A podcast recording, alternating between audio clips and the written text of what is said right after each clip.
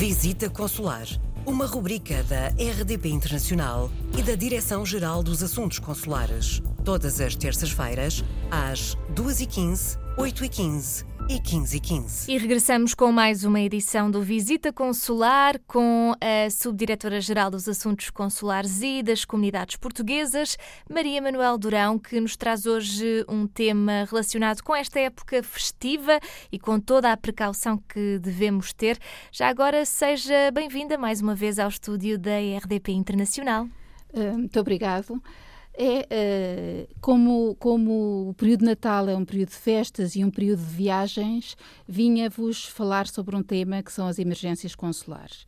uh, se vai viajar, se se encontra no estrangeiro e se acontece uma situação inesperada de emergência resultante de um, de um acidente, de um desaparecimento, de uma catástrofe, de alguma perturbação de ordem pública, é importante que os portugueses saibam como podem solicitar apoio consular. E para obter este apoio, devem entrar em contacto com o posto consular competente, com jurisdição no território onde se encontra a pessoa que precisa de ajuda.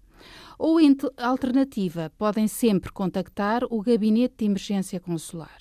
que é um serviço da Direção-Geral dos Assuntos Consulares e das Comunidades Portuguesas, disponível em permanência 24 horas por dia, 7 dias por semana, e que pode fazer um rápido diagnóstico da situação e, se necessário, colocar o cidadão afetado em contacto com o posto consular competente ou com os seus familiares. Em qualquer dos casos, o cidadão afetado deve descrever a situação de emergência e facultar os seus dados pessoais: nome, data de nascimento, número de cartão de cidadão, morada, telefone, e-mail, enfim.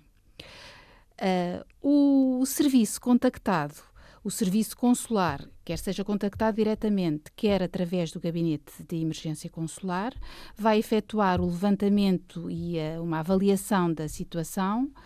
da ocorrência eh, e presta apoio imediato, quer facilitando o acesso rápido aos serviços, aos seus serviços,